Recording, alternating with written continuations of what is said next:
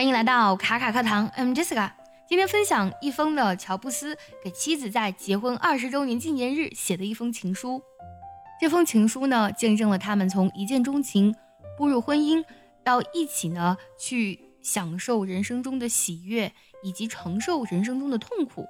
经过这一段路程呢，两个人仍一直在一起，而且呢，他们的爱呢，真的是历久弥新。在听这封情书之前呢，我们来学习几个生词和短语。第一个，intuition，它指的是直觉的意思。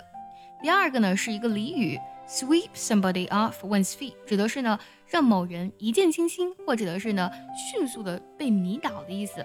然后下一个单词呢是 suffering，指的是痛苦的意思。接下来呢，我们就完整听一下这封情书。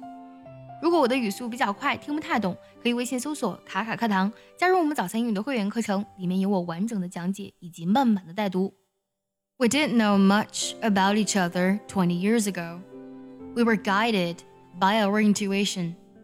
You swept me off my feet. It was snowing when we got married at the Ahwahnee. Years passed, kids came, good times, hard times but never bad times. Our love and respect has endured and grown.